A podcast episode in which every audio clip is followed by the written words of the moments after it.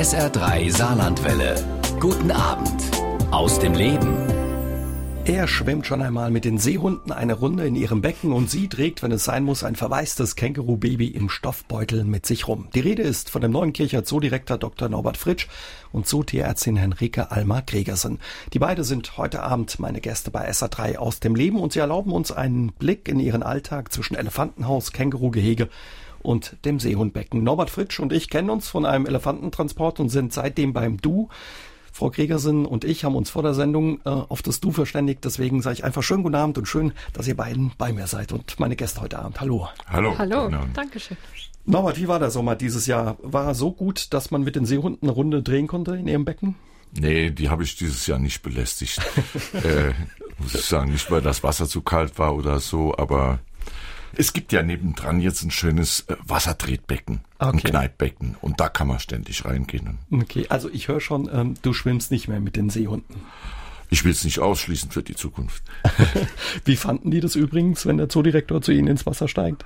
Also ich glaube, die haben es ein bisschen seltsam gefunden.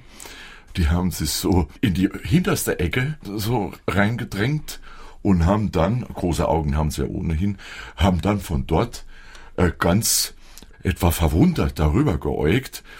Und dann sind sie aber so nach zehn Minuten, einer Viertelstunde sind sie dann zutraulicher und etwas frecher geworden.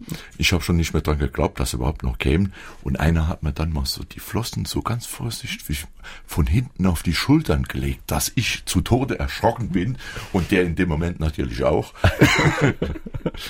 Also ein besonderes Erlebnis.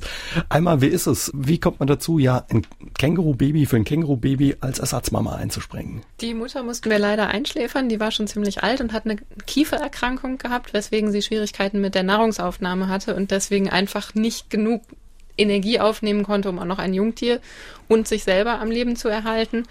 Und ähm, da sie dann eben die Nahrungsaufnahme eingestellt hat, mussten wir sie leider einschläfern und dann muss das ja jemand anders machen. Da bist du eingesprungen mit Ja. äh, den Tierpflegerin und ja, das Känguru-Baby einfach in Leidenbeutel gepackt und das musste überall mit, sogar zum Einkaufen. Ja, das musste überall mit zum Einkaufen. Also teilweise haben uns die Leute natürlich für verrückt erklärt oder haben gefragt, was haben sie denn da in dem Beutel? Der wackelt ja und oder haben gefragt, ob das ein Reh ist oder ob das ein Hund ist und haben uns zunächst nie geglaubt, dass das ein Känguru ist. Irgendwann später konnte es ja hüpfen, da ist es dann auch manchmal rausgekommen.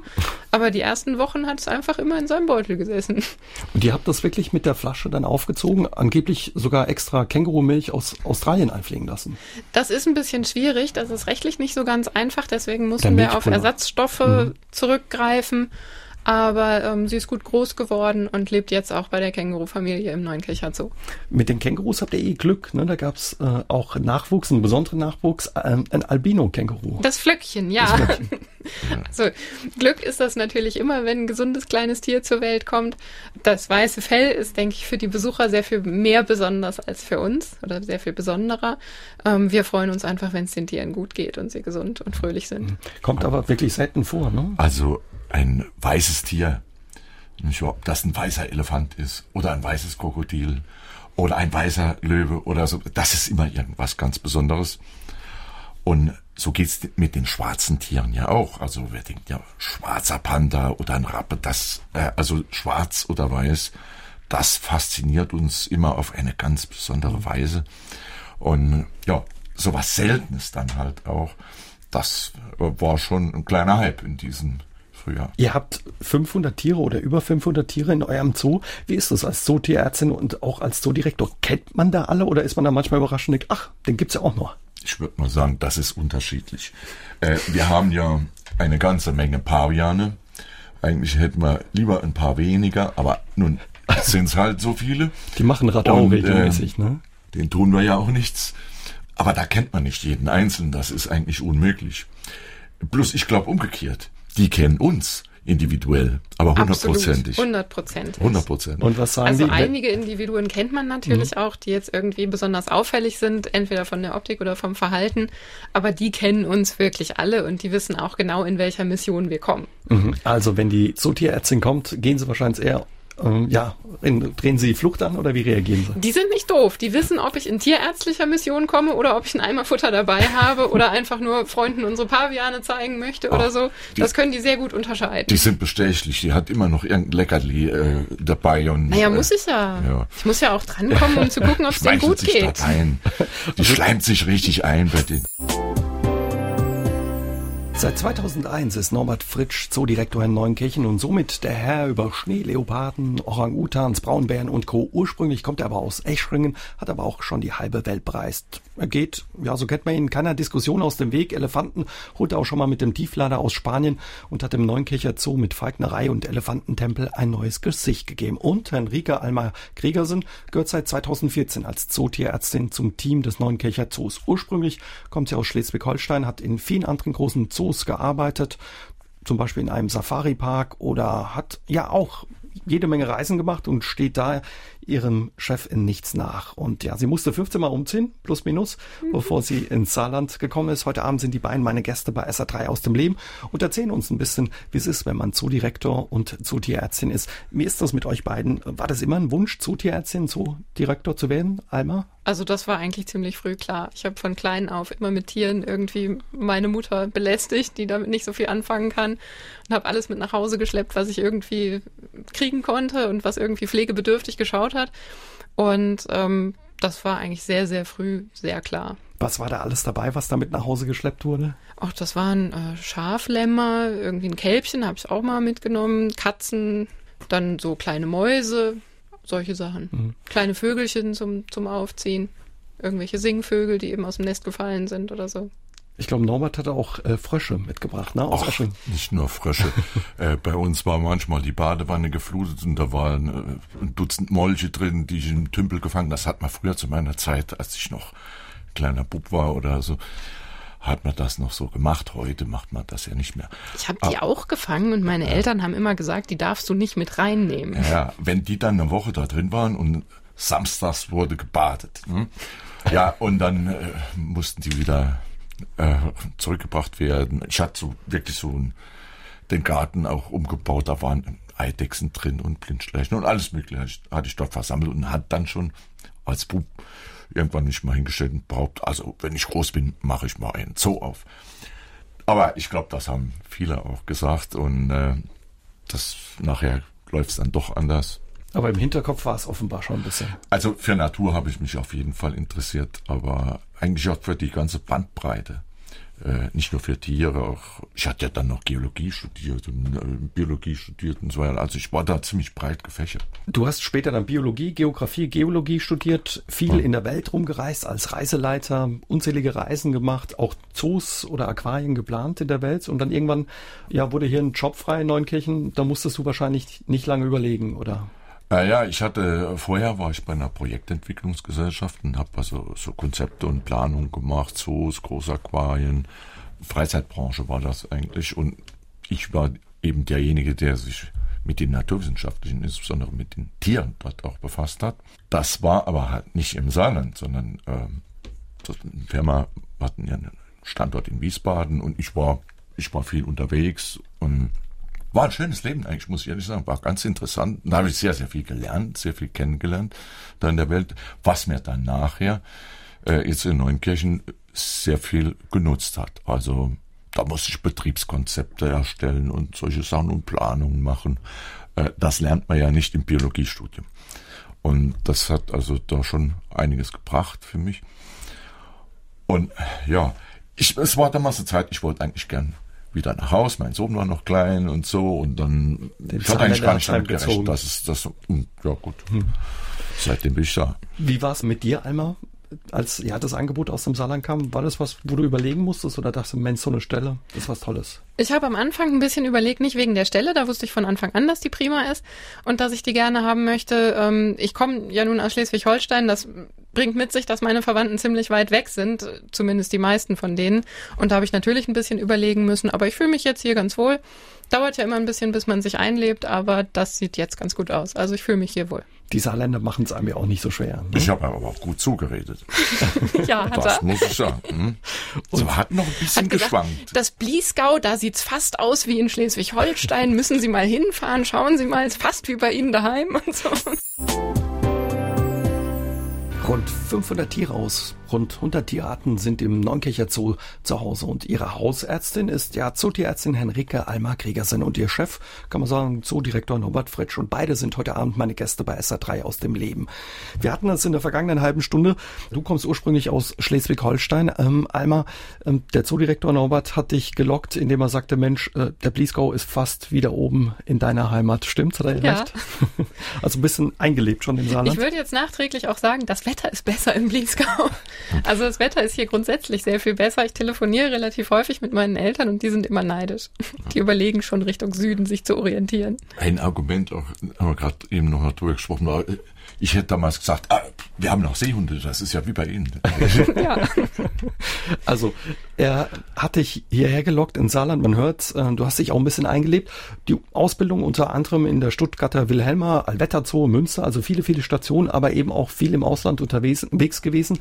Ähm, ähm, für Praktika in Madagaskar, Namibia, in Sumatra gehört es dazu, wenn man äh, Zootierärztin werden möchte oder wird? Es ist hilfreich und es hat mich einfach interessiert, deswegen habe ich das gemacht. Also das ähm, Praktikum im Zoo Münster, das war ein Pflichtpraktikum, aber so die Reisen, das war meistens so, dass ich mir das dann zu irgendwie einem Examen habe schenken lassen oder zum Geburtstag oder zu Weihnachten.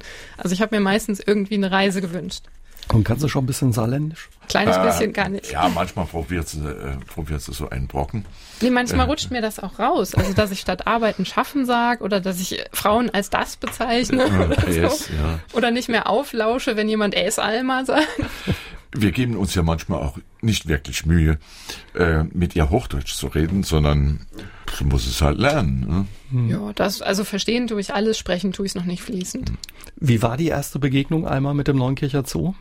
Wenn man in so einen Zoo kommt, so einen neuen Arbeitsplatz? Am ersten Tag, wo ich zum Arbeiten angekommen bin, da war das furchtbar nett. Also da, da bin ich sehr herzlich empfangen worden. Ich habe ja auch zwei Monate im Zoo gelebt, weil ich noch keine Wohnung gefunden hatte. Das kam mir alles ein bisschen plötzlich. Deswegen konnte ich mich da ziemlich schnell im Turbogang heimisch machen, weil ich eben auch im Zoo gelebt habe. Und ähm, das war sehr freundlich.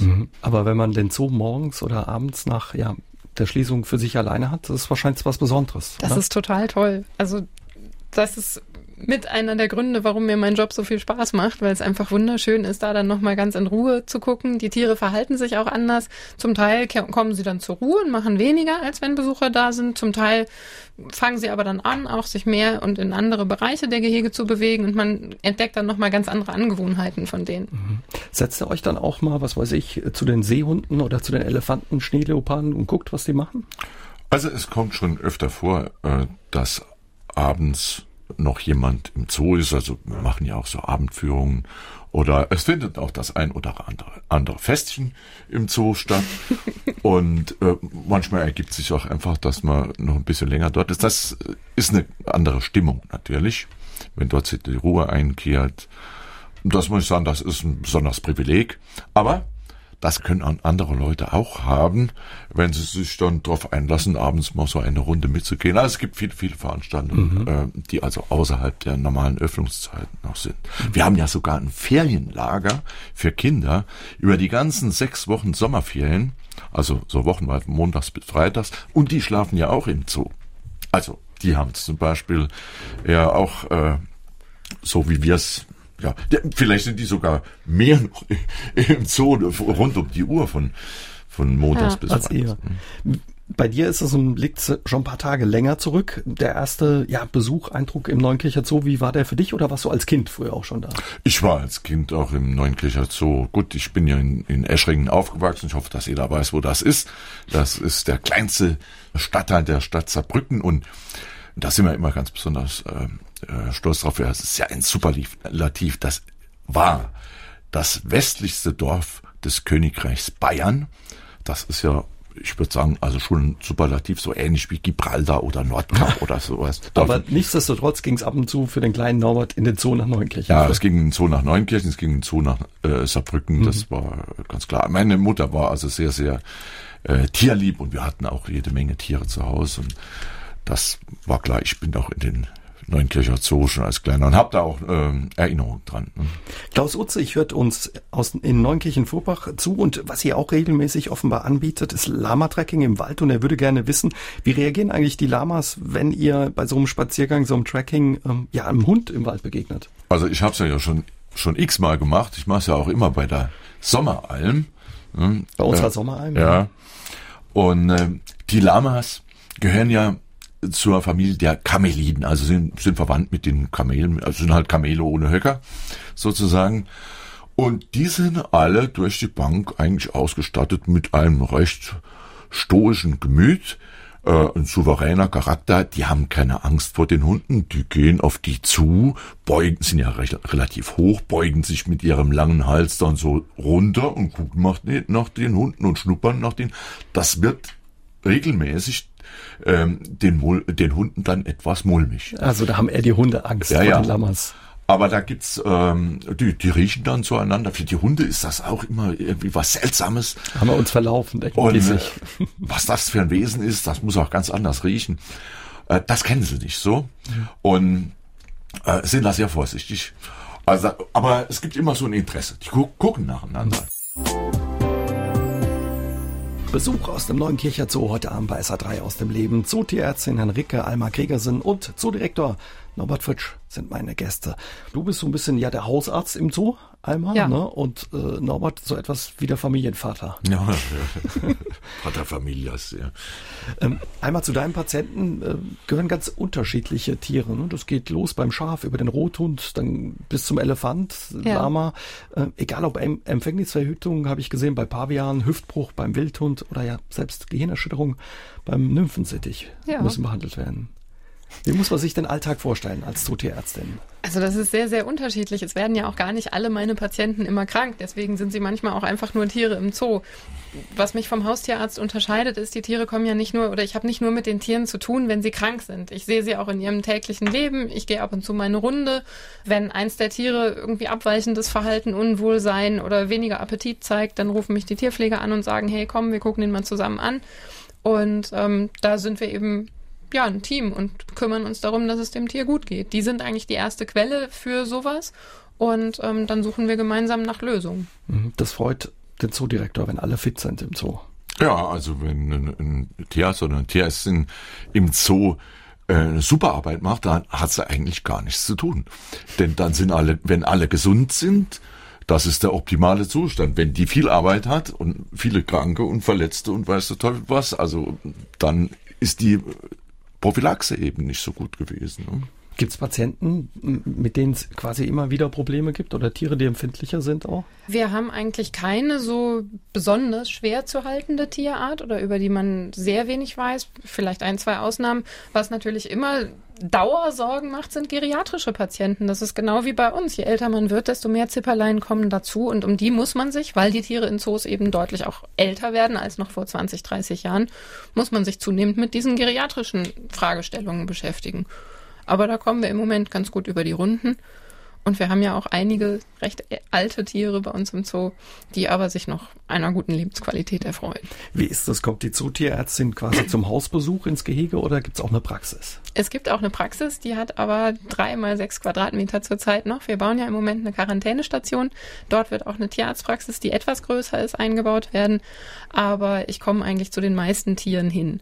Die, die so klein sind, dass man sie bequem transportieren kann, die kommen auch mal in die Praxis. Aber allein schon, also ab Ponygröße würde das schon schwierig werden. Das größte Tier, was ich glaube ich da behandelt habe, war ein Rothund oder mal ein Schaf. Mhm. Also der Elefant wird nicht in der Praxis vorgestellt. Hm, da gibt es einen Hausbesuch.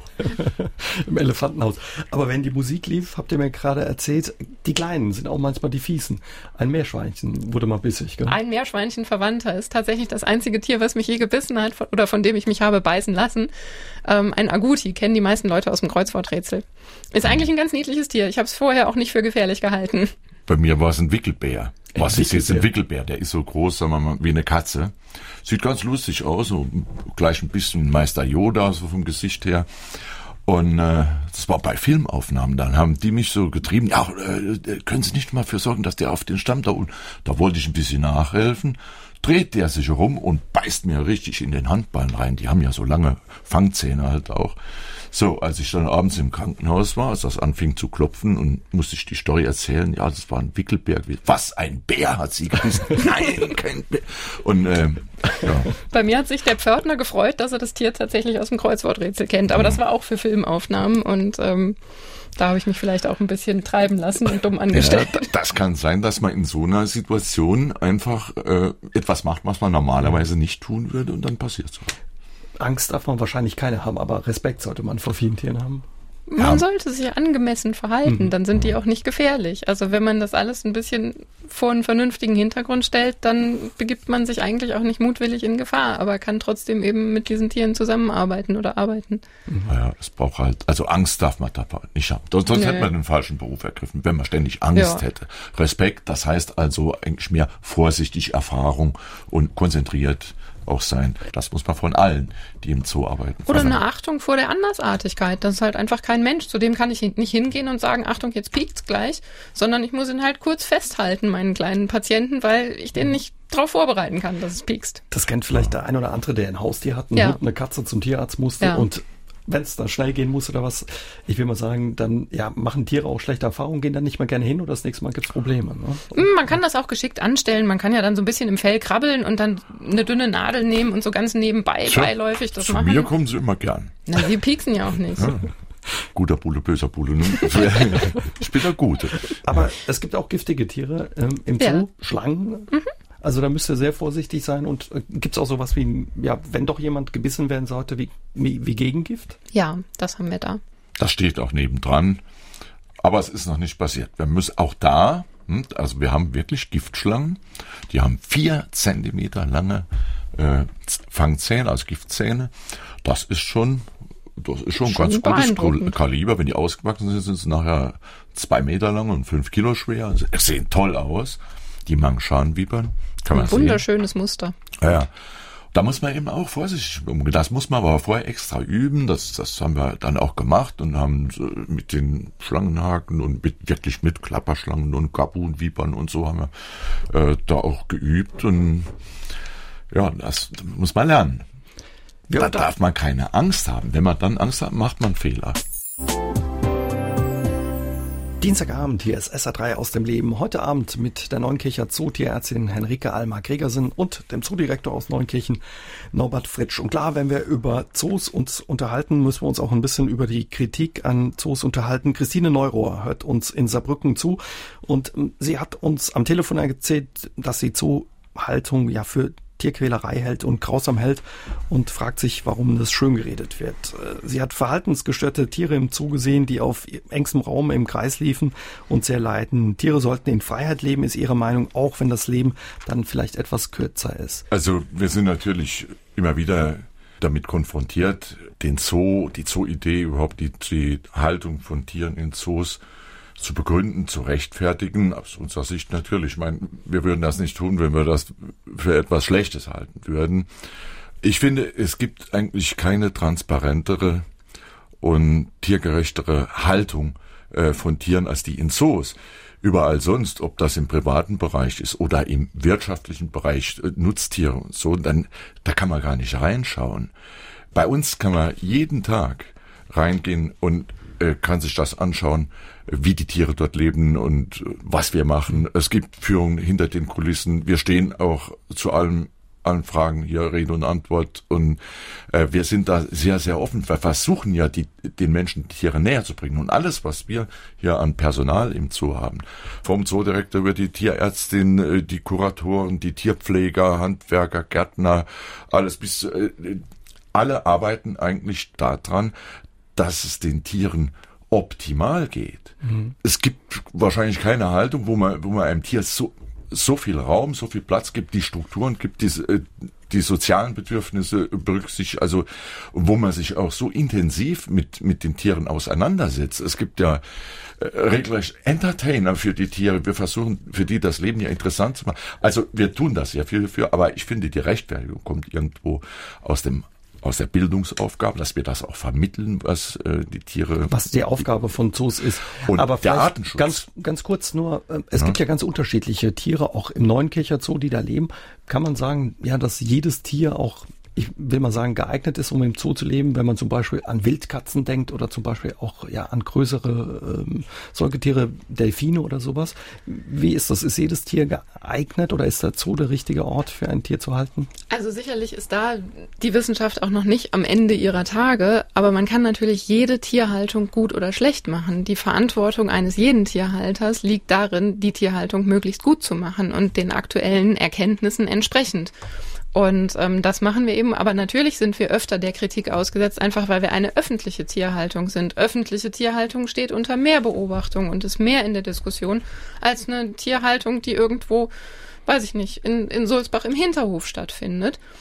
Und ähm, das ist aber ja auch unsere Aufgabe. Also unsere Aufgabe ist, diese Gespräche zu führen. Mhm. Möglichst natürlich gerne mit Leuten dann im direkten Dialog. Mhm. Aber man beobachtet auch als Zoobesucher, wie die Frau das sagt, eben auch manchmal Tiere, wo man denkt, ja, ist das jetzt verhaltensauffällig oder wie auch immer, dass jemand im Kreis läuft oder Haben wir ein Beispiel mhm. bei uns, die Rani. Ähm, Elef unsere Elefantin, die pendelt ja manchmal, also die tritt auf ein Vorderbein und wiegt sich so. Das ist eine Stereotypie, also eine Verhaltensstörung, die aus einer früheren Haltungsform übrig geblieben ist und die sich hier auch schon deutlich gebessert hat. Also bei Rani geht es auf dem Weg, dass es eben immer besser wird und sie es immer seltener macht. Im Moment ist es so, dass sie das nur noch macht, wenn sie in einer Erwartungshaltung ist, wenn sie auf die Nachmittagsfütterung wartet, wenn sie aufgeregt ist, dass es abends reingeht, da gibt es ein besonders leckeres Essen oder wenn sie sieht, dass jemand, den sie besonders gerne mag oder jemand, der immer was Leckeres mitbringt, wenn sie den irgendwo sieht, dann fängt sie an, in Erwartungshaltung diese Bewegung zu machen. Vor 50 Jahren, der Elefant ist 49 Jahre alt, wusste man aber natürlich auch noch nicht so viel über gute Elefantenhaltung, wie man es heute weiß. Das ist ein langer Zeitraum. So ein Tier wird sehr alt. Und aus dieser Zeit, aus ihren Jugendjahren, hat sie diese Verhaltensstörung mitgebracht. Mittlerweile bieten wir der äh, ja ein recht großes Gehege an. Ja, ein, ein Pool bekommen. Haus. Ja, jetzt neuerdings äh, ein neuer Scheuerbaum, ein Sandhügel, an den sich so ein bisschen anlehnen und dort ausruhen kann. Es gibt eine eine Selbsttränke draußen und es gibt ein riesen Schlammbad für die Elefanten. Ich hatte also vor ein paar Tagen der mal noch zugeschaut, da ist die dort oben rum, das war ist richtige Wellness-Oase geworden und der Elefant hat sich zwei Stunden lang mit äh, Hintern an dem Stamm reiben und Sand über sich werfen und dann wieder ins Schlammbad gehen und dann hat es einen Ast darum getragen und wieder. Also da kommt kein Weben oder sowas, also diese Stereotypie, das kommt da nicht mehr vor. Der, der hat zu tun, der, für ist das Leben dort interessant. Und äh, man muss auch sagen, die Zoos insgesamt, die haben sich in den letzten 20 Jahren da total gewandelt. Und äh, so kleine Gehege für Tiere, wo die so eingepfercht sind, das gibt's heute eigentlich so nicht mehr. Die Besucher freuen sich ja beim Zoobesuch nicht nur an den Tieren, doch ja, wenn man heute in den Zoo geht, da geht es nicht nur ums Gucken. In den vergangenen Jahren haben sich die Zoos in Deutschland sehr verändert. Auch die Zoos bei uns hier im Saarland, in Neunkirchen, aber auch in Saarbrücken. Aus Neunkirchen ist heute Abend die Zootierärztin Henrike Eimer-Gregersen und Zoodirektor Norbert Fritsch mein Gast bei SA3 aus dem Leben. Wie hat sich denn die Aufgabe oder die Rolle der Zoos verändert in den letzten Jahren, Norbert? Also es gibt ja heute einen europäischen Zooverband. Das ist jetzt auch in den äh, das sind 20 Jahren so entstanden, ist immer gewachsen. Das ist jetzt äh, ein richtiger europaweiter Verbund äh, der wissenschaftlich geführten Zoos, sind über 350 Zoos da drin. Wir gehören auch dazu. Und auf dieser Ebene, auf europäischer Ebene, also kontinentaler Ebene sozusagen, Nordamerika gibt's was Vergleichbares, da laufen diese Zuchtprogramme, wir nennen die meistens EEPs, Europäische Erhaltungszuchtprogramme. Und die dienen der Erhaltung dieser Arten. Da gibt's bei uns auch äh, über 20 äh, Programme laufen bei uns da und sind, an denen sind wir auch beteiligt. Zum Beispiel die Schneeleoparden, zum Beispiel die Orangutans, äh, die Elefanten und andere gehören aber auch dazu, die Rothunde und so weiter. Wir könnten jetzt einige aufzählen. Bei den Schneeleoparden ist vielleicht kein schlechtes Beispiel. In der freien Wildbahn, in den asiatischen Hochgebirgen, Himalaya, Altai und so weiter, da gibt's vielleicht noch so 6000 Schneeleoparden in freier Wildbahn. 6000. Das ist der Bestand in freier Wildbahn in einem Riesenraum. Das ist alles. Das ist nicht viel. Mhm. Und jetzt gibt's in den europäischen Zoos eine Reservepopulation sozusagen. Das sind etwa 200. Die genaue Zahl ist nicht, das wechselt ja auch. So, jetzt haben wir tatsächlich das Glück gehabt im letzten Jahr, Das hat funktioniert. Ihr habt Zwillinge bekommen Ja. den Schneeleoparden. Wir und haben Pärchen. jetzt aus anderen Zoos, ne, einen aus Helsinki, dann aus Szeged in Un Ungarn, haben wir zwei Tiere bekommen. Das hat funktioniert mit denen, die haben zwei Junge geboren. Und die gehen jetzt wieder in andere Zoos und hoffentlich kriegen die dann nochmal Nachwuchs. Also wir versuchen die unter populationsgenetischen äh, Gesichtspunkten natürlich, das wird alles wissenschaftlich äh, betreut und gemanagt, versuchen wir eine Reservepopulation zu bilden. Wer will uns denn garantieren oder wer kann garantieren, dass die Schneeleoparden in freier Wildbahn nicht eines Tages ausgestorben sind? Denn die Zahl nimmt ab. Es gibt ja auch genügend Beispiele, wo das schon geklappt hat. Sei es irgendwie Gänsegeier war doch ein Beispiel. Auerwild in Deutschland ist jetzt mal eins, was ein bisschen näher an der eigenen Haustür ist. Przewalski-Pferde. Solche Tiere, da haben solche Erhaltungszuchtprogramme schon ganz gut funktioniert. Nichtsdestotrotz gibt es auch immer wieder Kritik an diesen ja, Artenschutz im Zoo. Zum Beispiel Tierschutzorganisationen wie Peter kritisieren ja auch die Zootierhaltung zum einen wegen dem Platz in den Gehegen, aber man sagt auch, warum nimmt man diese Millionen zum Beispiel nicht, die eben in Zoos gesteckt werden für die Arterhaltung in ja, der freien Wildbahn? Also es ist sicherlich keine Frage des Entweder-Oders. Die Leute müssen die Tiere ja auch kennen, um sie schützen zu wollen und um gegebenenfalls auch ihren Konsum auf eine vielleicht tier- oder lebensraumverträglichere Art und Weise umzustellen. Und da ist es sicherlich hilfreich, wenn man diese Tiere auch ein bisschen kennt und nicht nur aus der Glotze kennt, sage ich jetzt mal so lapidar, weil da einfach dieser Bezug sich nicht so herstellen lässt. Diese ganzen äh, Programme, Projekte, die da international laufen, werden ja oft von äh, Naturschutzorganisationen getragen, NABU, WWF und so weiter. Die leben eben aber auch von den Spendengeldern. Und äh, so stehen wir zum Beispiel, also gerade was die Schneeleoparden anbetrifft, jetzt in einer ganz engen Kooperation mit dem NABO, der ein Schneeleopardenprojekt in Kirgistan, jetzt auch in Tadschikistan betreibt, seit vielen Jahren mit Erfolg also gegen Wilderer und mit einer Auffangstation dort.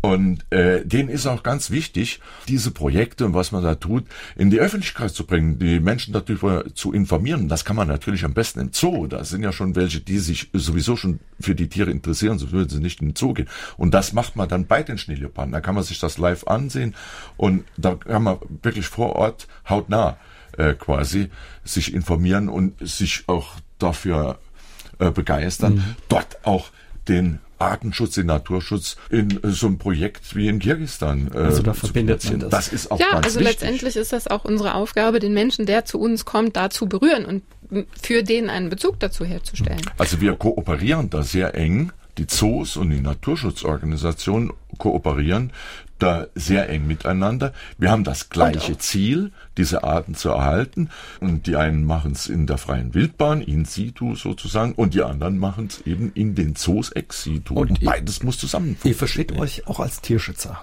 Natürlich. Also Was- Tierschutz ist ja eine Wissenschaft und nicht einfach irgendwie eine Ansammlung von Meinungen. Das wird häufig vergessen. Und da wir eben als Zoo auch wissenschaftlich arbeiten und uns mit anderen wissenschaftlichen Einrichtungen, seien es andere Zoos oder aber auch Universitäten, mit denen wir zusammenarbeiten, austauschen, tragen wir natürlich auch dazu bei, dass wir hinterher mehr über die Tiere wissen und sie noch besser halten können. Das ist nie am Ende der Fahnenstange. Das entwickelt sich immer weiter und das ist auch gut so.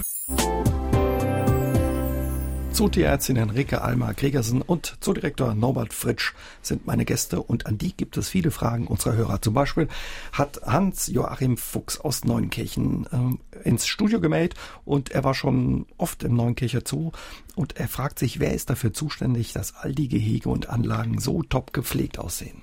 Ah ja, das nehme ich gern für mich in Anspruch, aber in der Tat, äh, da brauchst du natürlich noch ein paar mehr Leute und wenn jeder darauf achtet, das ist eine Gemeinschaftsleistung. Also es freut einen natürlich. hm. Aber es ist, glaube ich, in der Tat auch so, dass ähm, der auch der Zoodirektor, wenn er irgendwo was liegen sieht, sich bückt und es aufhebt. Ja, ja, das ist Standard. Das ist schon zu einer Marotte geworden. hm. Aber ihr habt klar auch richtige Gärtner, Zoogärtner. Ja, wir haben einen ganz super Gärtner, der kann auch richtig äh, Atmosphäre schaffen und gestalten. Aber wir wissen natürlich selbst, was noch alles zu tun ist und sind da auch durchaus selbstkritisch und, und nicht betriebsblind. Also müssen uns da gegenseitig auch immer ein bisschen die Augen aufhalten. Äh, wir wissen auch noch, wo wir noch was besser machen können und, und so ist ja auch nie fertig. Da passt äh, die WhatsApp-Nachricht vielleicht ganz gut dazu von Willi aus Zweibrücken, der liebe Grüße schickt ähm, und schreibt, in den letzten Osterferien waren er, seine Frau, seine Enkelin und er im Neunkircher Zoo. Es war ganz toll. Die meisten Gehege sind sehr großzügig angelegt und der Zoo ist sauber und gepflegt. Schreibt er per WhatsApp. Allerdings werde ich aufgrund der Tatsache, dass ja seine Frau auf einen Rollstuhl angewiesen ist und der Zoo recht hügelig ist, ihn ähm, auf absehbare Zeit leider nicht mehr besuchen können. Gott, die Topografie, das Gelände ist nun mal äh, so, das ist ja vielfach im Saarland. Also, wir sind nicht in Schleswig-Holstein, da wäre es nee. einfacher. Also da können wir nichts dafür. Wir versuchen das natürlich durch die Wegeführung ein bisschen abzumildern und bei der Gelegenheit fällt mir eigentlich immer ein, ich hätte, also ich habe schon seit Jahren so eine Idee, wenn ich so ein kleines Mobil hätte, so ein Safari-Mobil, so gleich vielleicht mit einem so Elektromotor. Oder so ein Tuk-Tuk. Ah ja, so ein Tuk-Tuk, sowas, wo man so zu viert drin sitzt, dann könnte man zumindest für besondere Gelegenheiten, dann könnte man solche Zoo-Safaris genau für die Leute anbieten, die das zu Fuß nicht mehr packen. Da suchen wir noch jemanden, der uns äh, ein solches Fahrzeug äh, spendiert dann wird man das sofort umsetzen, weil wir können es aus den normalen Mitteln nicht gut machen, weil die nämlich immer prioritär zuerst mal für die Tiergehege und für all die ganzen notwendigen Dinge eingesetzt werden müssen. Mhm. Da passt ganz gut die Frage von Klaus Utzig aus Neunkirchen dazu. Durch Eintrittsgelder, schreibt er per Mail ins Studio, sind die enormen Kosten für Tiere und Personal nicht abzudecken. Inwieweit werden Zuschüsse durch die Stadt Neunkirchen genehmigt und angewiesen und für welchen Zeitraum werden zum Beispiel ja äh, eure beiden Arbeitsverträge abgeschlossen? Würde er gerne wissen. Ich bin ja als Zootech und Geschäftsführer, ich habe ja immer so fünf Jahresverträge. Der läuft jetzt mal noch eine Zeit. Und äh, ansonsten, die, die Stadt muss natürlich zuschießen, das ist klar. Äh, man will ja auch sozialverträgliche Eintrittspreise äh, anbieten. Die sind ja nun mal nicht so hoch wie der Aufwand. Das braucht eigentlich. Also die Stadt schießt da erheblich Geld zu, damit wir das auch alles Wie viel ist das? Was das sind an, an Betriebskostenzuschuss sind rund 800.000 Euro pro, pro Jahr. Jahr. Ne? Das wird jedes Jahr, also dann auch der Situation angepasst, aber in anderen Ländern ist das nicht so üblich, aber da kostet ein Zoobesuch eben auch irgendwas zwischen 20 und 40 Euro. Und ähm, wenn man dann mit einer fünfköpfigen Familie in den Zoo gehen möchte, sind da schon relativ viele Leute dann vielleicht auch vom Zoobesuch ausgeschlossen. Und das möchten wir nicht. Und das möchte Gott sei Dank die Stadt auch nicht, so dass wir da eigentlich sehr gut zusammenarbeiten ja. und die uns auch sehr helfen. Bei uns ist der Eintrittspreis also unter 10 Euro. Und wenn, wenn man überlegt, was man dafür eigentlich kriegt, oder wenn man sich eine Jahreskarte leistet, dann, dann wird's billiger. Also Frank, Frank Engel hat aus äh, Saarlouis eine Mail geschickt und eine Diskussion, die vielleicht auch die Zootierärztin, die noch nicht so lange im Saarland ist, schon mitbekommen hat.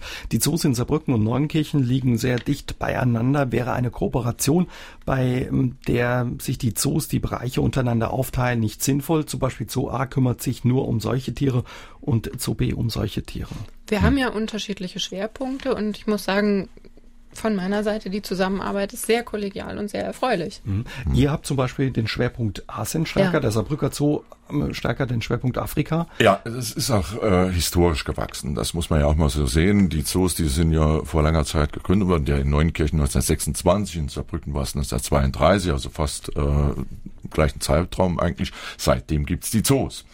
Und äh, jede Stadt ist natürlich stolz auf ihren Zoo, hoffe ich doch jedenfalls mal. Jede Stadt unterstützt natürlich auch ihren Zoo finanziell und auch in anderer äh, Weise. Und äh, die Kooperation äh, zwischen uns, also wir pflegen das, was sich anbietet, das, was man äh, gemeinsam Einkauf machen kann. wir prüfen gemeinsam unsere Lehrlinge zum Beispiel. Mhm. Also wir sind beide in der, also beide Vertreter aus beiden Zoos mhm. sind auch in dieser Prüfungskommission und ähm, die Prüfungen werden gemeinschaftlich abgehalten. Da sind noch ein paar andere Zoos dabei. Und ähm, natürlich besteht auch ein fachlicher Austausch. Und bei, ihr kauft zum Beispiel auch Tierfutter zusammen. Ja, natürlich. So? Äh, es gibt bestimmte Dinge, die wir von weit her geliefert äh, kriegen. Zum Beispiel die Luzerne. Hm, das brauchen wir für die Giraffen. Äh, das kaufen wir gemeinsam ein. Da kommt eine LK. Das ist so, wie wenn man gemeinsam Öl bestellt. Und das gilt also auch äh, für Fisch. Also Futter für die Seehunde und für etliche andere auch. Da gilt das gleichermaßen. Nur, wenn jetzt einer in den Großmarkt fährt, macht das ja nun keinen Sinn, dass wir von Neunkirchen nach Saarbrücken im Großmarkt einkaufen und in Saarbrücken ist es äh, da wird man ja nicht umgekehrt fahren.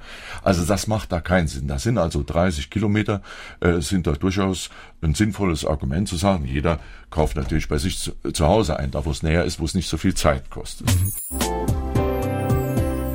Heute geht's bei SA3 aus dem Leben um den Zoo, genauer um den Neunkircher Zoo und meine Gäste sind Zootierärztin Henrike Alma Gregersen und Zoodirektor Norbert Fritsch. 2016 war für das, den Neunkircher Zoo ein Jahr mit viel Nachwuchs, ja viel Nachwuchs bekommen. Ne? Ja, das war das Jahr mit den spektakulären Geburten. Natürlich die Schneeleopardengeburt, die man sogar live im Internet über Kamera äh, mitverfolgen konnte. Das war also wirklich schon spektakulär, hat super geklappt. Und das andere, äh, das war die Orang-Utan-Geburt. Natürlich auch eine hochbedrohte Art für diesen Suchprogramm gibt. Natürlich. Auch da haben wir, sind wir froh, dass wir da einen Beitrag dazu geliefert haben. Also ihr habt Zwillinge bei den Schneeleoparden bekommen und Nachwuchs auch bei den Orang-Utans. Ich glaube, da gab es eine schöne Geschichte äh, mit der Tierpflegerin. Ja, das war unheimlich nett. Also wir haben die Geburt tatsächlich Richtung Feierabend. Also die Tiere warten natürlich immer, bis, bis es ruhig ist. Oder viele Tiere machen das. Und ähm, kurz nach Feierabend kam eben diese kleine Nanti zur Welt und ähm, dann haben wir sie erstmal in Ruhe gelassen, weil da sich ja auch eine Mutter-Kind-Bindung entwickeln soll. Das geht bei denen ähnlich wie bei uns wahrscheinlich. Und ähm, dann hatten wir aber den Fall, dass die Nachgeburt sehr schnell kam und sich an der Nabelschnur um den Bauch von diesem Jungtier gewickelt hat und sich durch das Eigengewicht der Nachgeburt immer weiter nach unten gezogen hat und immer weiter zugezogen hat. Und dadurch, dass die Pflegerin, die da eben vor Ort war, ein sehr gutes Vertrauensverhältnis zu den Tieren hat, ähm, konnten wir das so machen, dass wir ohne eine Narkose für Mutter oder Jungtier riskieren zu müssen, in das Gehege reingehen konnten. Sie hat uns sogar das Jungtier gezeigt. Und ähm, dann haben wir das so gemacht, dass sie mir auf der Nabelschnur zeigt, wo sie schneiden könnte. Und ich habe dann gesagt, bisschen weiter links, bisschen weiter rechts, haben wir gemeinsam eine Stelle gesucht. Mich würde das Tier jetzt wahrscheinlich nicht so dicht dran lassen, aber da die so ein gutes Verhältnis haben, ging das. Und so konnten wir eben ohne ein Risiko für Mutter oder Jungtier einzugehen, diese Nabelschnur kappen. Und ähm, dann war die auch von ihrer Nabelschnur befreit und erfreut sich bester Gesundheit. Mhm. Also da merkt man, ist ein Vertrauensverhältnis ja. zwischen der Pflegerin und dem Tier da. Ähm, war das nicht, also das hat äh, das Junge so richtig gezeigt und auch gegeben? Dann ja, man, ja. ja, sie hat es der Frau Ankner auch in die Hand gedrückt. Und das, das, dann hat die ihr das aber zurückgegeben und ihr verständlich gemacht, dass sie es jetzt nicht abgeben kann, diese also, Verantwortung. Also, wenn man das, wenn man das hört, die junge Orang-Utan-Mutter überreicht ihr Neugeborenes ihrer Tierpflegerin, gibt's der auf den Arm. Da läuft einem schon ein bisschen eiskalt den Rücken runter. Wir das ist, oder das, äh, das, einen ziemlichen Kloß im Hals. ja, das ist also, das ist ein Wahnsinns äh. Das kommt auch nicht so häufig vor, also das ist nicht mhm. selbstverständlich. Daraus kann man auch ablesen, dass man nicht einfach die Personen, also die Tierpfleger bei den Tieren einfach so austauschen kann. Es muss eine Beziehung zwischen Tier und Tierpfleger und umgekehrt auch bestehen bei uns hat jetzt auch nochmal eine Mail erreicht, wo es eben auch um artgerechte Haltung nochmal geht, um Kritik an den Zoos, wo eine Hörerin, Frau Meier aus Saarbrücken, sagt, artgerechte Haltung ist im Zoo nicht möglich. Aber wenn man sowas hört, es mag nicht artgerecht sein, aber es gibt offenbar ja ein Vertrauensverhältnis. Es oder? ist nicht die freie Wildbahn, das ist ja, ist, äh, ja klar. Und wir hätten auch gern, dass wir ein Paradies auf der Welt, nur leider ist es das nicht. Und es wird ja da bin ich äh, in großen Teilen auch äh, nicht so ganz optimistisch, was das Überleben der Arten anbelangt. Wir sehen ja ein Artensterben, das grassiert ja richtig und die Tiere werden aus ihrem Lebensraum verdrängt oder manchmal sogar noch direkt verfolgt. Äh, Beispiel Orang-Utans. Hm? Also da gibt's ja auch nur noch auf Sumatra, ja. die Sumatra, vielleicht 5000 so. Und, und, wir wissen ja, dass die Regenwälder dort mhm. abgeholzt werden und dass dort Palmenplantagen äh, sind und dass man die auch direkt verfolgt und so. Also der EEP-Koordinator, der Zuchtprofessor, der, der ist der Meinung, dass die keine zehn Jahre mehr dort äh, existieren werden. Und es gibt ja auch einfach sehr eindeutige Parameter, an denen man abschätzen kann, ob es einem Tier gut geht, ob das Tier Verhalten zeigt, was auf Wohlbefinden hindeutet. Dafür muss man eben viel über das Tier wissen. Echt, das kann man das? nicht einfach so sagen. Das ist sehr, sehr unterschiedlich von Tierart zu Tierart. Aber zum Beispiel bei diesem Orang-Utan kann man sagen, der hat ein Vertrauensverhältnis, der hat keine Angst vor seinem Pfleger, der hat ein größeres Vertrauen als zu den eigenen Familienmitgliedern in diesem Moment gezeigt. Das ist, denke ich, ein Zeichen dafür, dass wir so viel nicht falsch machen können in der Haltung dieser Orang-Utans.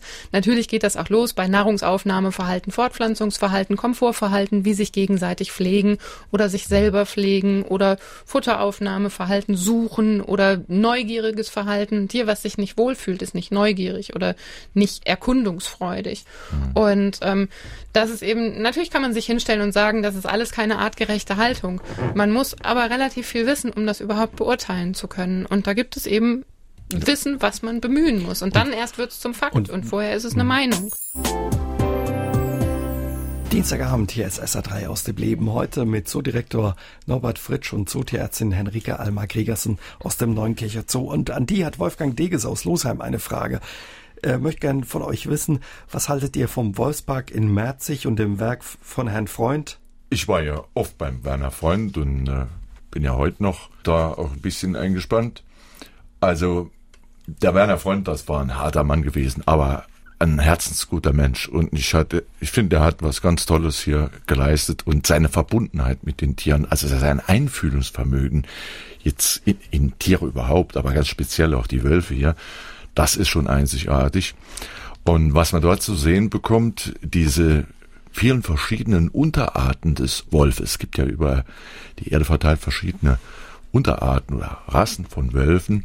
Und das, die kann man dort nebeneinander sehen. Also die Timberwölfe, die schwarzen und die äh, weißen Arktiswölfe, dann äh, aus Europa welche und so, diese grauen Wölfe. Und das kann man nebeneinander sehen. Man kann, es sind ja sehr große Gehege dort auch und man lässt die dort ja auch äh, ihr Wolfsleben leben. Und die Tierpflegerin, die sie jetzt heute betreut, die Tatjana Schneider, die war ja viele Jahre bei Werner Freund und hat das von der Pike auf gelernt. Die kann das auch alles perfekt, die kann auch mit den Wölfen äh, super umgehen. Also ich finde, er hat was Tolles geschaffen. Man kann natürlich immer noch Ideen haben, das noch weiterzuentwickeln. Es ist äh, richtig, es hat das Potenzial für ein Wolfszentrum zu sein mit, mit einer überregionalen Bedeutung. Alma auch schon Gelegenheit gehabt, da mal vorbeizuschauen im Wolfspark? Ich war noch nicht da und ich habe ihn leider auch nicht kennengelernt. Das hätte ich natürlich gerne noch geschafft, aber das war dann nicht so. Muss ich mit dem Zug Aber ich fahr mal hin. Ja, muss sie noch nachholen, die einmal. Ja, der Chef nimmt mich einfach nie mit. ja, wir haben so viel zu tun im eigenen Zoo. Ne? Wie ist das im Zoo? Entwickelt man eigentlich zu ähm, einigen Tieren eine besondere Beziehung? Natürlich. Mhm. Also oft ist es das Tier, mit dem man gerade am meisten zu tun hat, aber natürlich sind einige Tiere auch Menschen zugewandter als andere. Also zum Beispiel unsere Elefantin Kirsty, das ist ein Kandidat, wo man auch wenn man mal einen schlechten Tag hat, hingeht und hinterher geht es einem wieder besser. Und sie freut sich auch. Und ähm, das ist, denke ich, in beidseitigem Einvernehmen und zu beidseitiger Freude, wenn man sich da besucht. Was macht sie, dass es einem besser geht? Sie ist einfach so, wie sie ist. Also sie macht nichts Spezielles. Sie ist einfach Kirsty. Also ich finde schon, sie hat irgendwie ein bisschen sonniges Gemüt. Und sie und, ist schlau und, ja, und ja, neugierig. Sie also sie schnüffelt einen so ab, wo man gewesen ist. Explorativ. Ja. Und also sie erforscht auch alles, sie probiert auch alles aus. Und sie kann sie, basteln. Sie hat ja das ganze Haus, die gesamte Anlage wirklich einer äh, Schwachstellenanalyse unterzogen. Und wir hatten dann natürlich viel zu reparieren. Die probiert, und die hat ja auch Kraft. Einmal hat sie sogar äh, die, also die Absperrung, hat sie mal so daran gerüttelt und hat es dann geschafft, dass die Rohre wirklich gebrochen sind. Das war ein Knall in dem Zoo. Ich dachte, es ist eine Detonation. Und ähm, ja, das war Weise bei mir spielerisch gewesen. Das wollte die nicht zerstören, die wollte nicht ausbrechen oder sowas. Das hat irgendwie ein bisschen gewackelt und das hat nachgegeben. Und hat und es hat geklappt. Und dann also konnte unser Handwerker da wieder schweißen. Ja, er müsste stärker machen. Wir wissen äh, jetzt besser, wie man Elefantengehege sicher baut.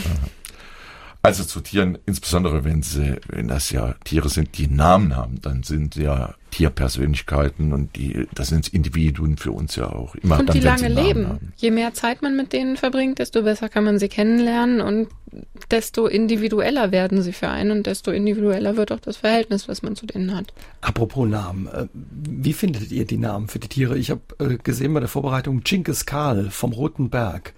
Äh, zum Beispiel gibt's denn noch? Hört sich gut an. Ne? ja, da gibt's schon einen ganz lustigen Namen. Oft machen wir ja so einen Namenswettbewerb auch. Mhm. Und äh, da kommen auch ganz lustige, Ideen, lustige Ideen dann. Beim Genghis Khan war es einfach aus dem Herkunftsgebiet der Trampeltiere an sich, Mongolei, und ähm, seiner Herkunft, wo wir ihn herbekommen haben, nämlich vom Roten Berg in Erfurt, ähm, haben wir eben diesen Namen gemacht. Und er hieß tatsächlich Karlchen, bevor er kam. Und dann dachten wir, nee, ein bisschen authentischer, ein bisschen mehr Bezug zum natürlichen Lebensraum von Trampeltieren wollen wir schon haben. Und dann ist Genghis Karl draus geworden. Norbert, du hast, glaube ich, auch eine besondere Beziehung auch zu den Elefanten.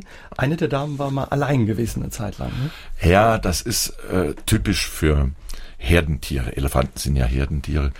Es gab eine Situation, damals äh, hatten wir zwei Elefanten, die Samba und die Chana. Und die Samba ist plötzlich gestorben. Das war das erste Mal, dass ich also dabei war. Und äh, war natürlich ein Riesendrama äh, für uns. Und dann war für eine bestimmte Zeit die Chiana allein die hat dann den ganzen Sommer auch draußen auf der Anlage verbracht. Die ist gar nicht mehr reingekommen. Die haben wir erst im Herbst nochmal ins Haus gekriegt. Und die wird sowas von anhänglich. Ich bin da mehrmals am Tag immer zu der und dann kam die schon angerannt und hat sich hingestellt, dann habe ich getätschelt, ich bin unter die drunter geklettert und habe die, also wir sind mit der Tätschlerei und mit den Liebkosen gar nicht mehr fertig geworden. Und die hätte stillgehalten, also das hätte nicht mehr aufgehört. Dann musste ich nochmal was anderes machen, da musste ich aber wieder hin. Das, das hat man richtig gemerkt, äh, wie die jemand gesucht hat, wie die also Zuwendung äh, gesucht hat. Und die hat es natürlich dann auch bekommen. So ging es bei anderen auch. Ein Zebrahengst war auch mal eine Zeit lang allein. Der hat nach mir vorher überhaupt nicht gefragt. Der hat mir so nur seinen runden Hintern zugedreht und so, der, der hat sich nicht für mich interessiert. Als er allein war, kam der sogar angerannt und wollte sich grauen lassen, was beim Zebra jetzt nicht unbedingt normal ist. Und als er dann wieder Stuten hatte, war unsere war Love Story beendet. Wir haben vergangene Stunde über den Nachwuchs uns unterhalten, der ja dem Zoo geschenkt wurde im vergangenen Jahr. Aber ihr musstet auch Abschied nehmen, in diesem Jahr zum Beispiel von eurer Elefantendame Buria. Ja. Wenn so ein Tier stirbt, ist wahrscheinlich ein ja, besonderer Moment oder ein trauriger Moment auch. Das ist Zoo. für alle traurig, natürlich. Es ist ein absoluter Stressmoment, natürlich, aber äh, bei jedem Tier, das, das stirbt, das man hat ja doch, äh, wie wir ja vorhin auch schon gesagt haben, man baut da Beziehungen auf und gerade zu denen, die eigenen Namen haben und was ja wirklich so Persönlichkeiten dann auch sind, äh, die einen eigenen Charakter haben und um die man sich auch immer wieder so bemüht. Nicht wahr? Wir, wir versuchen es denen ja wirklich schön zu machen im Zoo und geben uns ja alle Mühe, dass die Tiere sich auch wirklich wohlfühlen. So, jetzt stirbt so einer, was unausweichlich irgendwann dann ja kommt. Und das ist schon traurig dann für uns. Da gehen wir schon, äh, also das, das geht nicht ganz so spurlos weg. Und dann den Tierpflegern, die ja ganz eng mit denen dann zusammen, denen geht's dann auch wirklich äh, ein bisschen ans Gemüt dann. Ich finde auch, dass es bei der Buria besonders traurig war, weil wir ein neues Medikament bei ihr angesetzt hatten, angefangen hatten, sie damit zu behandeln und daraufhin, sie hat eine Herzerkrankung gehabt und daraufhin hat sich ihr Allgemeinbefinden und auch die Symptome deutlich verbessert. Deswegen dachten wir eigentlich, sie sei auf dem aufsteigenden Ast. Und eben ihr Kreislauf ist auch genau das, was uns dann letztendlich das Schnippchen geschlagen hat. Während wir sie schon an diesem Geschirr hatten, woran man Elefanten wieder aufrichten kann und sie langsam hochgezogen haben, hat ihr Kreislauf versagt. Also das war dann nicht, weil sie nicht mehr aufstehen konnte. Da können wir mit begrenzten technischen Möglichkeiten und mit der Unterstützung vom THW und der Feuerwehr helfen aber ihr Kreislauf war genau das, was ihr dann am Ende tatsächlich auch ja nicht mehr die Leistung bringen konnte, die benötigt war. Kurz darauf gab es nochmal einen Schreck im Elefantenhaus. Ja. Rani, die Elefantendame, ist auch in die Knie gegangen, sage ich mal in Anführungszeichen. Da hat es aber geklappt. Da hat es geklappt. Ne, wir waren ja wirklich gut vorbereitet. Über jeder Box, also da, wo die normalerweise schlafen, aber im Sommer dürfen sie auch draußen schlafen, eigentlich, da hängt eine Motorwinde. Die kann acht Tonnen heben. Über jeder einzelnen Box hängt so eine. Und wir haben Gurtzeug, also ganz schwere Gurte aus Transportbändern, also äh, zusammen ähm, hergestellt und das liegt alles schon bereit für so einen Fall, dass wenn so ein Elefant mal kollabiert und da liegt und von selbst nicht mehr aufkommt, weil er einen Schwächeanfall hat und dann muss er bald wieder auf die Beine gebracht werden. Denn sonst stirbt er. Was macht das so gefährlich für Elefanten, wenn die liegen? Schlafen die nicht auch in der freien Natur? Die schlafen auch im Liegen, aber wenn sie umfallen, ist es ja keine bequeme Schlafposition, die sie sich selber ausgesucht haben. Und einfach durch die reine Masse des Tieres sind da natürlich ganz andere Belastungen dann auf den verschiedenen Organen. Mhm. Man muss wissen, der Neunkircher Zoo ist ja sowas wie ein Altenheim für ja. Elefantendamen. Ja. ja, das ist ja im Moment, ne? nicht wahr, die sind beide, also 50 und knapp 50. Äh, das ist schon ein recht ansehnliches Alter für einen Elefanten. Äh, die wären ja keine 100 Jahre alt. Das Durchschnittsalter. Äh, Durchschnittliche Lebenserwartung ist 48 48. Jahre für einen weiblichen asiatischen Elefanten. Die halten sich meistens noch, also wenn sie gut gepflegt sind, wenn sie, wenn alles äh, mit den stimmt, dann Mitte 50. Aber danach bauen sie eigentlich, also die allermeisten sehr rapid ab. Und es gibt noch ganz wenige, die dann 60 oder älter werden. Aber, und, und dann sind sie wirklich kreisenhaft und brauchen äh, Brei, müssen, die können nicht mehr richtig kauen. Und das, das ist schon sehr schwierig. Gibt es ganz, ganz wenige. Ist geplant, dass neue Elefanten eventuell dazukommen? Ja, der Zoo entwickelt sich natürlich weiter und auch was die Elefantenanlage anbelangt, das Haus ist ja jetzt eigentlich, äh, das ist für vier Elefanten, äh, für vier Kühe äh, ausgelegt. Und das, die ganze Elefantenanlage ist so über ein halbes Hektar verteilt, das ist eine große, große Außenanlage, aber nebendran gibt es noch Flächen, wo sich die Elefantenanlage hinausdehnen kann. In Zukunft müssen wir, wenn die Elefantenhaltung, also das wollen wir ja auch in Neunkirchen, wenn das auch weiter Bestand haben soll, dann müssen wir irgendwann einen Bullenstall bauen und äh, das Gehege vergrößern. Das wird aber dann ganz toll.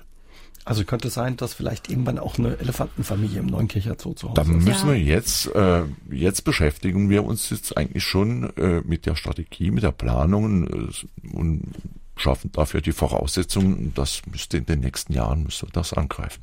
Erstmal freuen wir uns natürlich, dass es den beiden gut geht, gut aber es wird auch nicht mehr so viele alleinstehende ältere Elefantenkühe geben, da man eben auch durch die Forschung in Zoos herausgefunden hat, dass es besser sie in mehr Generationengruppen zu halten ist. Und ähm, dadurch gibt es eben diese alleinstehenden älteren Kühe nicht mehr. Also braucht man zunehmend auch diese Altersheime nicht mehr. Also in also Europa müssen wir umdenken in den Zoos, in, äh, auch in diesem Zuchtprogramm, das es ja auch für die Elefanten gibt, für die asiatischen eins, für die afrikanischen ein anderes, das sind ja zwei verschiedene Arten. Die Devise ist, in Zukunft gibt es nur noch entweder Zucht in den Zoos, also dann brauchen wir auch einen Bullen und die Kühe, also eine Zuchtgruppe, oder es gibt äh, äh, Bachelor Groups, das heißt also junge Elefantenbullen, die werden ja aus der Herde sonst aussortiert und dann laufen die so in, in, in Rowdy-Banden äh, darum. Äh, die kann man in der Herde nicht gut gebrauchen. Also die gibt's dann noch, wie jetzt im Zoo in Heidelberg. Die haben ja so eine Gruppe, also entweder eine Zuchtgruppe oder eine Gruppe junger Junggesellen. Junggesellen. Junggesellen. Ja? Eine Junggesellen-WG so. eventuell von Elefanten im neuen Kircher Zoo. Sie ist die Hausärztin ja für die rund 500 Tiere im Neunkircher Zoo und er ist so etwas wie das Familienoberhaupt. Und beide nehmen uns heute Abend mit in ihren Alltag zwischen den Schneeleoparden, Orang-Utans und wild gewordenen Pavianen. Die Paviane, ich war mal bei euch im Zoo zu Gast, die machen schon ordentlich Rabatz. Ne? Da ist immer was los. 97 gibt's. Ja. Also, also äh, Jetzt sind's 100. ja hat einen leichten Zuwachs nur gegeben. Obwohl Alma Verhäng äh, Empfängnisverhütung vor einiger Zeit bei Ihnen betrieben hat, bei 97. Ja. Wie kriegt man das hin, da alle zu erwischen, beziehungsweise wie funkt, funktioniert ähm, das überhaupt bei Pavianen? Wir haben die alle ins Haus geholt, bis auf ein Weibchen. Das kann man jetzt auch regelmäßig noch daran erkennen, dass die noch eine Brunftschwellung bekommt. Und ähm, dann hatte ich glücklicherweise vorher Geburtstag, deswegen viele tierärztliche Freunde und Bekannte eingeladen und die haben mir dann zwei Tage lang geholfen. Und da haben wir richtig verschiedene Stationen aufgebaut. Ähm, der eine hat die Narkose gemacht, die nächsten haben Allgemeinuntersuchung, Blutentnahme, Wurmkur, Tuberkulintest, was da alles gemacht wird, getan. Und dann wurde aufgeteilt, die Weibchen haben ein Verhütungsimplantat bekommen, was ähm, aus der Humanmedizin kommt. Und die jüngeren Männchen, die wurden vasektomiert, nee, die wurden kastriert, da wird also der Hoden entfernt. Und die älteren mhm. Männchen haben ein Stückchen vom Samenstrang entfernt bekommen, damit sie ihre Mähne nicht verlieren. Wenn man die kastrieren würden, dann würde die Mähne verloren gehen und damit auch die Rang, der Rangordnungsplatz. Und deswegen lässt man eben, weil die ja diese Haremsstruktur haben, da brau die brauchen ein paar Chefs, um in Ordnung leben zu können. Ähm, um das zu erhalten, haben wir denen eben nicht das Heiligste genommen, sondern haben nur die Leitung unterbrochen. Aber es ist ja witzig, dass der äh, ja, Tierarztbesuch dann gleich eingespannt wurde. Ja, ja, ja der die, wurde eingespannt. Also ich war ja, äh, bin jetzt nicht aktiv damit geworden, aber ich war da mitten drunter und habe das Geschehen dort beobachtet. Das war ja äh, Freiluftklinik äh, dort unter Pavillons. Und äh, das ging wie am Fließband, aber die waren so euphorisch da und so äh, engagiert bei der Sache in der WhatsApp-Gruppe nachher. Das waren Glückshormone, die dort, äh, die, die waren so richtig mal gefordert und die Zusammenarbeit, wie das dann so, glaube eine Mega-Aktion, äh, super gelaufen. Und noch wochenlang waren die noch total, ich glaube, auf einer rosa Wolke gewesen und äh, wünscht sich, dass so eine tolle äh, Organisation und nicht mal, dass so eine Aktion dann nochmal stattfindet. Müssen wir auch nochmal machen. Es hat funktioniert, andernfalls wäre äh, wär der Anstieg noch, äh, noch steiler. Also die, der Zuwachs, das konnte man also jetzt schon abbremsen, äh, deutlich. Und was mich besonders äh, beeindruckt hat, es ist nicht ein einziger dabei zu Schaden gekommen. Der Pavianer oder hm? der Ärzte. Die sind beides, auch hart. Beides. Die Paviane sind auch absolut hart. Ja, und das Schöne war dann in der Freiluftklinik unter dem mittendrin Wir waren auch war, sehr sanft. Ja, ja. Die mussten gar nicht Natürlich. Sein. Äh, nee, es hat wirklich alles super funktioniert. Muss ich also Bewunderung. Und mittendrin stand dann auch ein Tisch und da hat man dann Pizza gegessen. So zwischendurch, wenn dann mal Zeit war. Also ist, sind Zwischen die der Einkastration und, und äh, Vasektomie. Als und Tier, Tierärztin darf man nicht empfindlich sein, offenbar. Hilft auf jeden Fall. Ist dir schon mal was passiert, einmal auch im Umgang mit den Tieren? Außer der Biss von diesem Aguti, was ja wirklich nicht viel größer als ein Meerschweinchen ist, also vielleicht so vier, fünf Meerschweinchen zusammengerechnet, wenn man dicke nimmt, ähm, ist mir tatsächlich noch nie irgendwas passiert. Lass uns noch mal ganz kurz zurückkommen. Vorhalb haben wir über die Elefanten gesprochen im Neunkircher Zoo und ja die Perspektive oder die, die Aussicht, dass sich da etwas tun könnte, vielleicht aus den zwei Damen, die es noch gibt im Zoo, irgendwann eine Herde werden könnte. Bis wann könnte das passieren? Also aus den Zweien, das, man kann die, erwachsene Elefanten nicht einfach so zusammenwürfeln und sagt, das ist jetzt eine Herde. Die Herde muss zusammen aufwachsen. Das ist eine Mutterfamilie, die dann größer wird. Das sind alles Tiere, die miteinander verwandt sind äh, Schwestern, Tanten, äh, die Oma dabei und so weiter. Das ist dann eine Herde. Und die jungen Bullen, die werden dann in einem bestimmten Alter, wenn das Raud ist, werden, werden die rausgeworfen und bilden dann ihre Banden. So ist die Sozialstruktur. Bisschen ähnlich wie, wie beim Rotwild, auch bei den Hirschen funktioniert es auch ganz aber, ähnlich. So aber bis wann könnte sich da was tun? Also wir sind jetzt dabei, die Voraussetzungen dafür äh, zu schaffen, das Gelände entsprechend zu arrondieren und ähm, wie gesagt, die, die beiden eher, die haben einen schönen Lebensabend jetzt noch mit der Wellness-Oase dort, mit dem Schlammbad. Also so toll Den hatten sie noch nie. Gut. Die fühlen sich auch super wohl, das kann man wirklich auch sehen, kann man beobachten. Und aber das ist eigentlich ein Auslaufmodell. Wir können natürlich schon dran gehen, das Gelände entsprechend äh, vorzubereiten und dort zu bauen, so dass das ein, ein, sanfter Übergang gibt. Aber das wird was anderes dann werden. Das die Zukunft, äh, das ist eigentlich schon eine Zuchtgruppe und natürlich eine wesentlich erweiterte Elefantenanlage. Da ist ja auch noch Platz. Das Schöne in dem neuen Kircher Zoo ist ja, dass es da im Zoo und also auf dem Gelände tatsächlich noch Möglichkeiten gibt. Er kann noch wachsen ein bisschen. Ja, ja, irgendwo sind die Grenzen natürlich auch klar. Es wird ja kein Megazoo werden, das hängt einfach vom Einzugsgebiet ab. Also irgendwann ist dann auch mal die optimale Größe erreicht. Aber wir können in der Qualität auch wachsen. Und wenn so eine Anlage, ähm, es bleibt ja Elefantenanlage, wenn die dann noch besser strukturiert und noch größer wird und von der sozialen Zusammensetzung hier, also richtige Herde ist und Bulle dann dabei steht, dann haben wir eine vollkommen andere Qualität, als das heute ist. Und vielleicht wächst auch noch mit dem einen oder anderen Nachwuchs, was sich da vielleicht auch noch tut in den nächsten Wochen, Monaten im Neunkircher Zoo. Darüber unterhalten wir uns gleich weiter heute Abend mit der Zootierärztin Henrike Alma Gregersen und Zoodirektor Norbert Fritsch Besuch aus dem neuen Kircher Zoo. Und an die beiden ähm, gibt es eine Frage von Willi aus Zweibrücken. Er hätte noch eine Frage. Wir haben an die Tierärztin. Wir haben viel über Elefanten oder Wasserbüffel gesprochen oder über Elefanten. Wasserbüffel haben wir heute Abend nicht gesprochen, aber er fragt, Elefanten oder Waffel, Wasserbüffel sind ja recht groß und vermutlich relativ einfach zu behandeln. Aber was machen Sie, wenn die Blattschneiderameise krank wird? Bei den Blattschneiderameisen kriege ich es tatsächlich kaum mit oder wäre der große Ausnahmefall, wenn wir das bemerken würden. Die regeln das innerhalb ihrer Kolonie. Die haben ja ein sehr ausgeklügeltes Sozialsystem, die leben da ziemlich kompliziert zusammen und da hat jeder seinen Aufgabenbereich und das klären die unter sich. Wir haben viel über große Tiere wirklich gesprochen, aber bei euch gibt es eben auch viele kleine spannende Tiere. Ja. Jede Menge. Äh, je kleiner sie sind, desto zahlreicher eigentlich. Wenn wir jetzt die Zahl der Tiere angeben, ne, wir sagen immer, sind so 500 Blattschneiderameisen, das kann ja eine Million sein. Also äh, Zahlen sagen da manchmal nicht so wirklich viel aus, kommt drauf an, was für Tiere man hat. Also ob man im Zoo Elefanten hat oder nicht, das ist wirklich ein Unterschied. Und ob man Menschenaffen hat oder ob man Giraffen hat oder sowas, das macht eigentlich wirklich dann ähm, das Charakteristikum Wobei die Ameisen auch toll sind. Wir haben sie nur nicht alle einzeln gezählt. Nee. Elfriede Maurer hört uns in Merzig zu und ja, sie sagt, sie sehr interessiert, wenn es um Tiere geht, hat auch schon Fledermäuse gerettet und äh, ja, die die Katze mitgebracht hat. Und sie sagt, wir können viel von den Tieren lernen, vor allen Dingen das Sozialverhalten. Ihre Fähigkeiten sind für sie faszinierend immer wieder.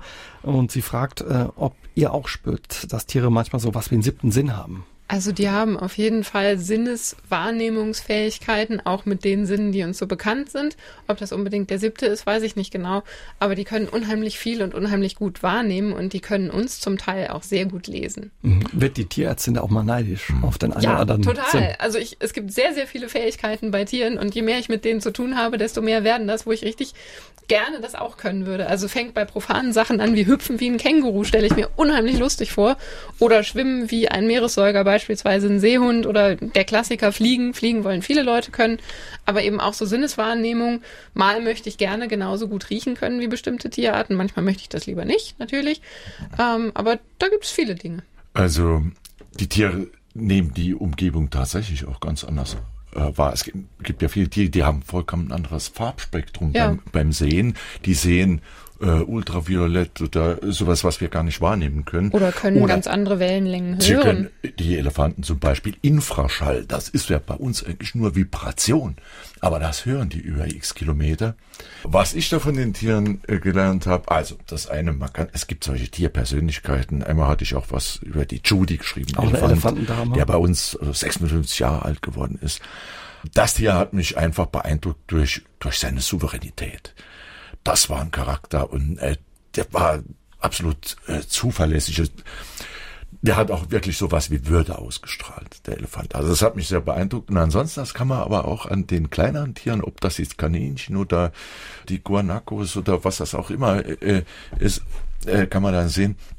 Ich werde ja oft gefragt nach der Intelligenz von Tieren. Ich mag den Begriff eigentlich gar nicht mehr. Ich würde von geistiger Fitness sprechen. Versuch mal in einem bestimmten Terrain ein Kaninchen zu fangen. Wie das Stellungsspiel, äh, wie das beobachtet, wie schnell das reagiert, das setzt sich Schachmatt.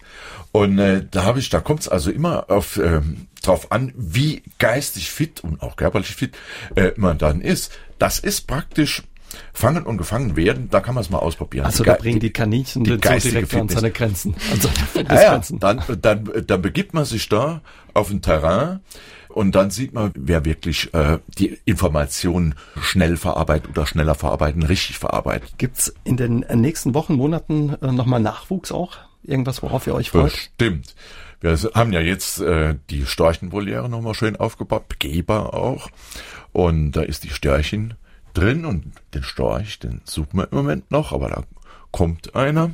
Im, äh, denke ich mal, in diesem Jahr nach. Und da hoffen wir, dass die im nächsten Jahr auch brüten und vielleicht drei, vier Jungstörche aufgezogen werden bei uns in der Voliere. Und die werden dann, so wie wir das schon seit vielen Jahren machen, die werden dann im Bliestal, äh, dort wo die Störche sind, bei zwischen Einöd und, und Blieskastel, da werden die ausgewildert. Wir will dann ja jedes Jahr unsere Jungstörche aus. Und nicht zuletzt deswegen, hm, das hilft ja auch ein bisschen bei die Population zu stärken.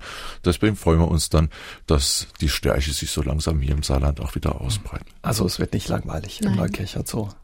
Vielen Dank für euren Besuch. Wir sind ein bisschen erleichtert, wenn Sie heute Abend manchmal gedacht haben, was ist das im Hintergrund? Das war der Zoodirektor, der auf dem Hocker balanciert hat. Wenn er runtergefallen wäre, hätte die Zootierärztin Ihnen äh, erste Hilfe leisten können? Ja, das wäre ein toller Abgang gewesen, hier unterm Tisch noch zu liegen samt Hocker.